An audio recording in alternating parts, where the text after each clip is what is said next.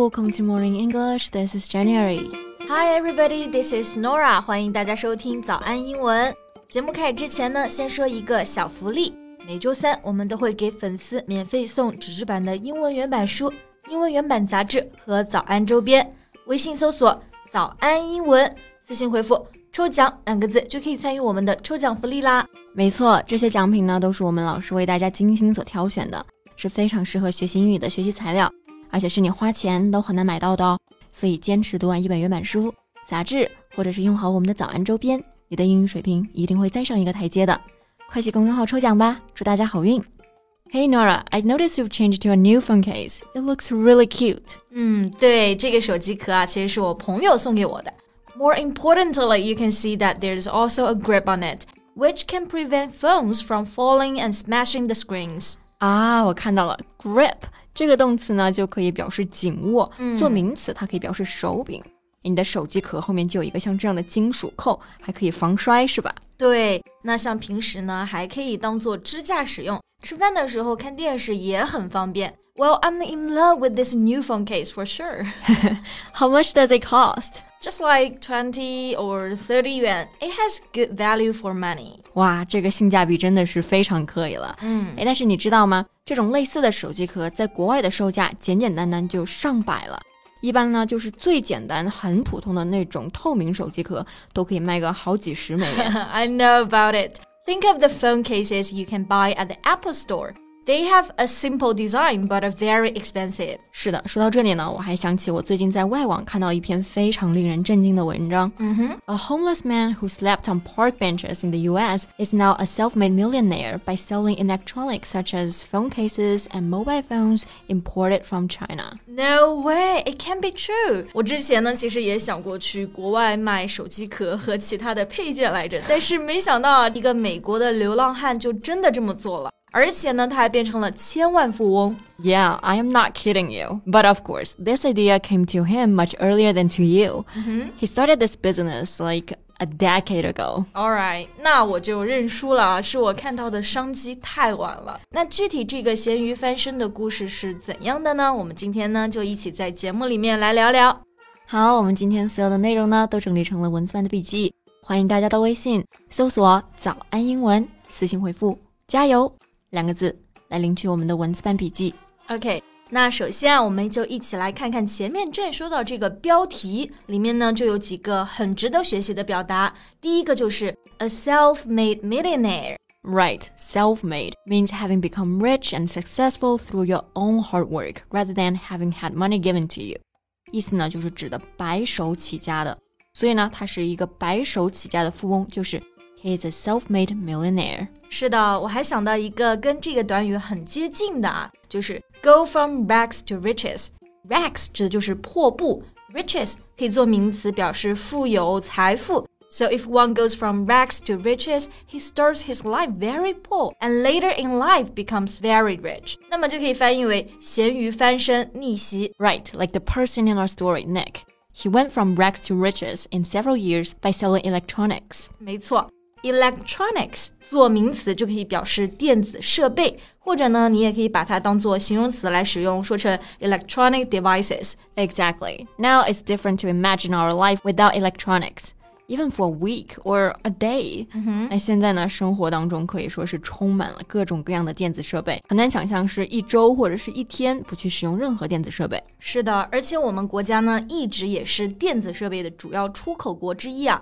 In five years between 2013 and 2017, China accounted for 28% of the global exports of computers and electronics. Yeah，所以这也是 Nick 嗅到了我们国家的商机。他来中国的时候就发现，我们国内的电子产品性价比实在是太高了。So in 2013, the salesman decided to experiment by selling electronics. 对，其实呢，他当时还有自己的工作，打算是要成为一名房产销售人员啊。但是通过卖手机壳，他发现收入是更多的。 So within a span of six months, he was earning three thousand to four thousand dollars a month. He decided to quit his job as a broker and switch to e-commerce full time. And now he's raked in millions。那六个月之后呢，他的月收入就高达四千美元，而现在保守估计他已经有四千万美元的收入了。哇，真的非常的厉害啊！ 那我们前面讲到了一个词 span，它指的就是跨度，within a span of six months， 就是指的在六个月内。Yeah, and I have worked with Nora over a span of two years.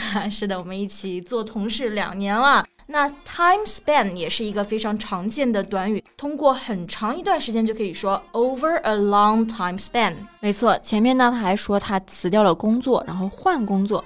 在这里呢，换工作我们就用到一个动词 switch。You can switch to a new job，换了一个新工作。 Switch from a part-time worker to a full-time worker，就是从兼职员工变成全职员工。还可以说 switch your shift with another person，这个就是表示调班的意思。Exactly. And sometimes, if you cannot work on certain days, you can ask another person to switch with you. 有时候呢，我就和 Jane 也会这样，就是调班。对，那当时 Nick 呢，就是转行去了 e-commerce 电商。 那像马爸爸马云过去呢，也是通过离职转行走 e-commerce 这条路线，才开始真正赚钱，有了现在的阿里巴巴。对，赚钱，英文中除了说是 earn money，我们也可以用到一个很地道的表达，就是 rake in。If you say that someone is raking in money, you mean that they are making a lot of money very easily, more easily than you think they should. 是的，rake in 意思就是迅速赚钱。I also want to rake in millions 这个技能我是非常想要拥有的。嗯，但是你知道吗？非常励志的一点啊，就是我们有的时候会觉得创业是需要很多钱的，很多资金，然后犹豫了很久也不敢实施自己的想法嘛。但是我们这个故事的主人公啊，他最开始身上都只有三百多美元的，而且还只能够每天睡公园的板凳儿。Well, you know, strictly speaking, he had $500 at first, but taking a taxi ride cost him nearly a hundred. He said the fear of the taxi has blown his mind as this was a cultural shift for him. 对的，本来呢就是有五百美元，结果打了个车，一百美元就没有了，然后再买个汉堡呢，又是几十美元，真的很让人崩溃啊。那 something blows one's mind 这个短语呢，代表的就是 to make somebody very shocked or surprised，让一个人非常的震惊。对，而且震惊的主要原因呢，还是一个 cultural shift 文化的一个转变。 那去国外的话，很多人都会经历这种 cultural shift。嗯，对，像刚刚说到的这个打车特别贵，也是一个。好，那经过这些年的打拼，Nick 他自己呢也是总结了很多的经验的。Throughout these years, Nick has improved his skills in the industry and now offers online consultations to those who seek help. 是的，online consultations 指的就是网上的在线咨询。目前 Nick 在线上还会给那些创业过程中需要帮助的年轻人提供建议。对，从他身上我就感觉看到了梦想照进了现实。Okay, Jen, now I think we can all go from rags to riches. And I just need um a creative idea. 是的，是时候好好想想如何发家致富了。对对对，也不知道下一次听到节目的时候，我们俩是不是转型了。But just kidding. 以上的内容纯属开玩笑，老板听到就不要多想了。OK，那么今天的节目呢就到这里结束了。最后再提醒一下大家，我们今天的所有内容呢都整理成了文字版的笔记，欢迎大家到微信搜索“早安英文”，私信回复“加油”两个字来领取我们的文字版笔记。So thank you so much for listening. This is Jen. This is Nora. See you next time. Bye.